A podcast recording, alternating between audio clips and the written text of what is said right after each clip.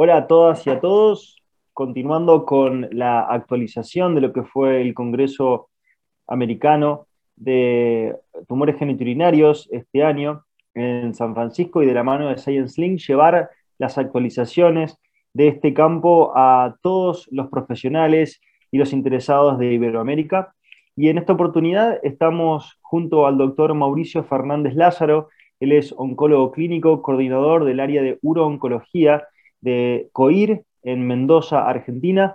Doctor Mauricio Fernández Lázaro, ¿cómo le va? Doctor Losco, ¿cómo estamos? Mucho gusto, muchas gracias por la invitación y aquí estamos compartiendo lo que fue este ASCO GU 2022. Perfecto, Mauricio, y lo que queríamos eh, eh, preguntarte y, obviamente saber tu opinión y sobre todo bajar la realidad a, lo que es eh, todo Iberoamérica es con respecto a los tumores uroteliales. venimos de grandes avances en este campo y mm, empezando por la enfermedad temprana y el tratamiento perioperatorio, ¿no? Hace un tiempo el estudio inglés POUT nos demostró que la adyuvancia en los pacientes de tumores de la vía urinaria alta eh, es, eh, tenía impacto en beneficio en intervalo libre de progresión, ¿no? La, la con la combinación de cisplatino, gemcitabina de carboplatino, eh, gemcitabina. este estudio se actualizó recientemente, pero vimos en este último asco novedades con respecto a los tumores de vía urinaria alta, sobre todo en la neoadyuvancia. ¿Nos puedes contar un poco sobre eso? La verdad que fue un estudio muy interesante, fue un estudio de fase 2 que se presentó en este congreso.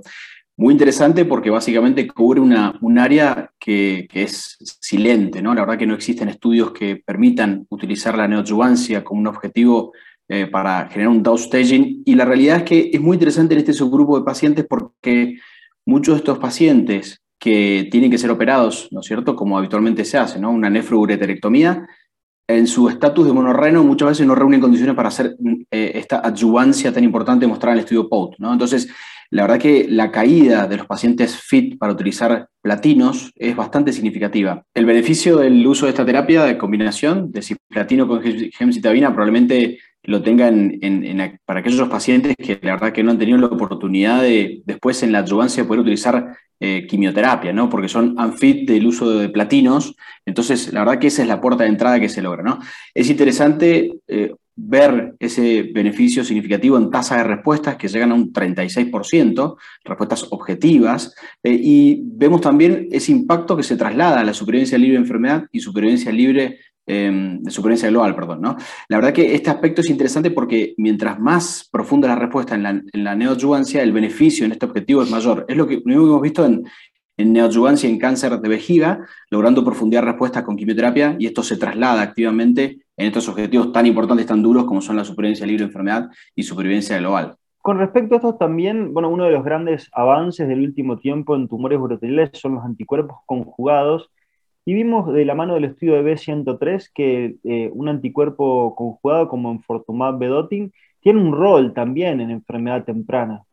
¿Nos puedes contar un poco sobre esto? Absolutamente, creo que fue otra de las grandes novedades de este congreso, ¿no? utilizar esta droga conjugada, este anticuerpo conjugado, de vuelta en un, en un setting, en un, en un, subgrupo de pacientes bastante particular, porque son pacientes unfit de cisplatino o inelegibles para el uso de cisplatino, y en realidad sabemos que el estándar of care en los pacientes unfit de cisplatino en, la neoadjuvancia es la cistectomía. Hasta ahora sabemos que los datos de inmunoterapia son interesantes, lo hemos visto en base a los estudios de Pembro o de Ateso, que eh, son interesantes en esos inelegibles a cisplatino, sin embargo, eh, no hay nada estándar al absoluto más que la cistectomía. Entonces, este anticuerpo, utilizado en este eh, setting especial, que es el, bueno, de su grupo de pacientes inelegibles para cisplatino, lo que se utilizaron fueron tres ciclos de esta droga en Fortua Bedotin y posteriormente a eso una cistectomía radical acompañada de linfadenectomía.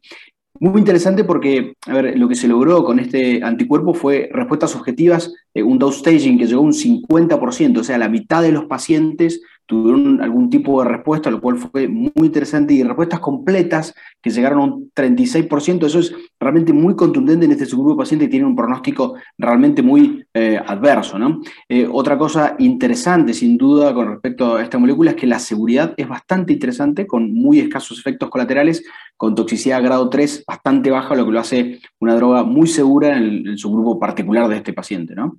Pasando a otro tema, eh, en tumores uroteliares venimos, en tumores geniturinarios en realidad, venimos pidiendo todo el tiempo eh, biomarcadores ¿no? que nos permitan em, tratar a los pacientes o encontrar a los pacientes que se beneficien más. en cáncer de vejiga o tumores uroteliales, generalmente el PDL1 aparece como un biomarcador que nos permite seleccionar la terapéutica de alguna manera, pero cada vez más en desuso, con eh, las nuevas estrategias de tratamiento. Eh, y ahora aparece también las alteraciones en la recombinación homóloga, ¿no? que venimos conociéndolas de cáncer de próstata, pero parece que sí también tienen un rol en tumores uroteriales, quizás, ¿verdad? La verdad que es algo interesante, que se abre el camino, es algo bastante nuevo tal cual lo mencionabas, eh, el uso de esta eh, opción de biomarcación para trastornos la reparación del ADN em, empieza a ver, demostrar luces en un montón de patologías. ¿no? Ya la conocemos claramente en cáncer de próstata, lo sabemos claramente en cáncer de ovario y cáncer de mama, y cáncer de páncreas también ha demostrado su, beneficio concreto. ¿no? Y acá aparecen los estudios utilizados en carcinoma urotelial, ya lo vimos esto antiguamente en ese estudio de básquet de, Thomas Pauls, que se llamó Biscay, donde incluyeron un montón de a ver, tumores eh, uroteliales, y con eh, biomarcadores específicos y entre ellos estos marcadores puntuales de trastorno de la reparación del ADN.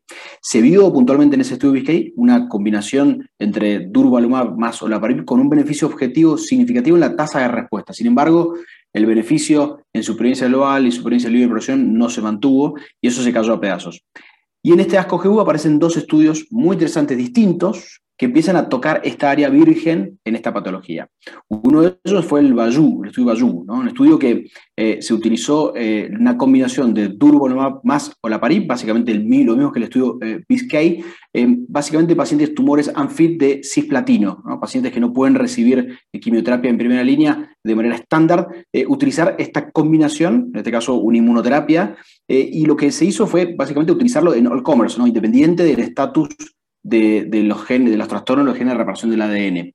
Lo concreto es que cuando se utilizó eh, esta eh, terapia de combinación demostró que en la población global no hubo beneficios, lo mismo que se mostró en el estudio BISCAI. Sin embargo, cuando se eh, estratificó a los pacientes que tenían trastorno en los genes de reparación, demostró un beneficio significativo en supervivencia libre de progresión y en supervivencia global. Por lo cual, la combinación de inmuno más unidor PARP, en este caso olaparib, demostró un beneficio significativo en los pacientes con alteración de los genes de reparación del ADN. Así que probablemente se abra este camino, probablemente nuestros pacientes tengamos que en un futuro testear estos genes particularmente en cáncer uroterial, la mutación de ATM y BRCA2 son los más comúnmente encontrados, eh, así que es algo interesante que se viene a futuro.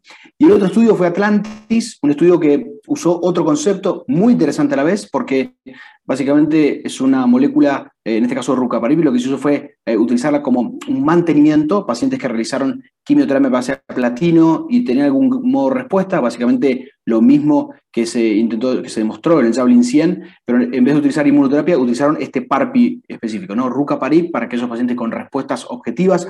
Y la verdad que eh, interesante porque demostraron un beneficio sostenido en el tiempo, lograron beneficios que se mantenían activamente porque la PFS fue notoriamente significativa y la supervivencia global todavía no podemos dar datos porque no ha sido alcanzada. Por lo cual, estos estudios, que si bien son tempranos, son estudios fase 2, empiezan a demostrar eh, áreas previamente no conocidas en el manejo de esta patología. Mauri, y pasando a enfermedad avanzada, un poco la estrategia de tratamiento eh, y el estándar de tratamiento en enfermedad avanzada en la primera línea cambió eh, con la llegada del estudio Javelin 100, recordemos, publicado en septiembre del 2020 en New England Journal of Medicine, el mantenimiento con avelumab en primera línea, aquellos pacientes que eh, tenían respuesta, o sea, respuesta completa, parcial o enfermedad estable luego de la quimioterapia con cisgem o de carbogem eh, y mm, se, se presentó, eh, Tom Powell presentó la actualización a 38 meses del estudio Javelin eh, de, en, este ASCO GU. Los resultados, ¿los has visto? ¿Qué, cuál es tu opinión sobre esto? Los resultados los he visto. Esto se presentó en una sesión en póster por Thomas Pauls. nuevamente se presenta, a ver, eh, el, beneficio absoluto del mantenimiento con Avelumab sostenido en el tiempo, y esto es lo que le da sin duda solidez a, un, estudio, lo que le da, eh, digamos, básicamente el, estandarte de, lo que hay que hacer, ¿no? Sin duda que el mantenimiento, principalmente en supervivencia global, esto es lo que vale oro, porque la verdad que cuando vemos los resultados de un ensayo clínico en un tiempo específico, está buenísimo, probablemente nos cambie la práctica, pero creo que se convierte en un estándar absoluto cuando lo seguimos en el tiempo, en el follow-up extendido, esto habla de la solidez del estudio y sin duda que esto se demostró en el Javelin 100 actualizado a 38 meses, tanto en supervivencia global como en supervivencia libre de progresión. Y esta condición se vio tanto por pacientes con PDL1 positivo como PDL1 negativo, o sea, la población global en realidad. Sin embargo, y como siempre decimos, los pacientes que tengan expresión de PDL1, el beneficio es mayor aún. Un dato interesante también que se presentó eh, en este póster específico fue que, a ver, cuando se analizó los pacientes del estudio original, ¿no? Que no utilizaron Avelumab, básicamente que quedaron en seguimiento, eh, cuáles fueron las terapias subsecuentes. Y las terapias subsecuentes fueron inmunoterapia, claramente. El paciente que progresaba, ¿no? después de haber utilizado em, una terapia en base a platino, utilizaron inmunoterapia en un porcentaje mayor al 65%. Por lo cual, esto básicamente es como ver una PFS2, ¿no? Básicamente es entender que el mantenimiento con Avelumab se sostiene en el tiempo y es superior a utilizar la combinación secuencial, ¿no? De utilizar quimioterapia, el paciente que progresó posteriormente se utilizó recién en ese momento la inmunoterapia, bueno, el mantenimiento eh, supera. Y es como siempre decimos, el que pega primero pega mejor, y esto lo demuestra efectivamente en el tiempo eh, extendido de seguimiento, ¿no? Y para terminar, eh, un poco la, novedad en, tumores uroteriales son los anticuerpos conjugados, como dijimos hace un momento. Em, tenemos la quimioterapia y sabemos que son, eh, los tumores uroteriales son respondedores a la quimio. Tenemos la inmuno, sabemos que gran porcentaje responden y sabemos que si lo usamos más temprano, como el mantenimiento de primera línea hoy por hoy, es lo que debemos hacer, es el estándar of care. Em, y nos queda ahí una necesidad insatisfecha en los pacientes que progresan, ¿no? Tanto en Fortumab Vedotin como Sacituzumab Govitecan u otros anticuerpos conjugados han demostrado un impacto de beneficio en estos pacientes y sobre todo también la combinación, ¿no? Y se presentó en este asco el estudio Trophy One, eh, 01, que es eh, la combinación de Sacituzumab Govitecan y Pembrolizumab. Em, eh, ¿qué, impresión te dio los resultados de este estudio? Si bien es un estudio temprano, un estudio de fase 2, eh, un estudio para pacientes, como decía recién, que realmente no tienen muchas oportunidades, ¿no? Son pacientes, en este caso de esta cohorte eh, presentada, fue la, la cohorte 3, que era para pacientes refractarios a tratamiento con quimioterapia en base a platino, ¿no? Son los pacientes de peor pronóstico y sabemos claramente que estos pacientes lamentablemente les va a ir mal a pesar de utilizar una segunda línea con inmunoterapia eh, son los que, por ejemplo, no, no podrían incluirse en el Javelin 100. Y la verdad que, como datos interesantes, demostraron respuestas objetivas que cuando uno ve el Waterfall Plot son bastante notorias y bastante contundentes, ¿no? Entonces, es potenciar un poco más la, la inmunoterapia, ¿no? Es potenciar más el beneficio que conocemos en segunda inmunoterapia, en este caso combinado con este eh, anticuerpo conjugado. La verdad que es interesante, a ver, no hubieron tasas de respuestas completas tan notorias, pero los pacientes lograron respuestas eh, objetivas o respuestas parciales muy, muy interesantes, logrando probablemente un beneficio sostenido en el tiempo, eh, lo que lo hace una condición interesante testear en el futuro. Obviamente que no hay muchos datos para dar al respecto de esto porque es una evaluación temprana esta combinación. Hoy en día hay un montón de estudios que están ongoing, utilizando en Team más Pembro, Sacituzumab Govitecan con Pembro que es este, Sacituzumab Govitecan más, eh, más Ateso, o sea, hay una combinación de anticuerpos más inmuno que vienen a, meterse en este escenario donde solamente había inmuno y ahora estamos metiendo anticuerpos. Se vienen un montón de biomarcadores en esta área y es interesante, es interesante, por ejemplo, el, marcador, uno de los biomarcadores es la nectina, que es la que usa como mordiente básicamente para en Pedotin, pero en el caso de Sacituzumab Govitecan, el TROP2, que es básicamente la molécula a la cual se, ancla ¿no? Eh, este anticuerpo, eh, es interesante porque ha demostrado mayor, mucha mayor solidez que la nectina. Y probablemente los tumores que tengan expresión o sobreexpresión de eh, TROP2 sean tumores altamente respondedores a esta droga conjugada y más aún potenciada por la inmunoterapia. Así que creo que es algo muy interesante que se viene en el futuro. Hoy estamos empezando a ver los primeros pasos. Veremos que lo que dicen los estudios más sólidos de fase 3 hacia adelante.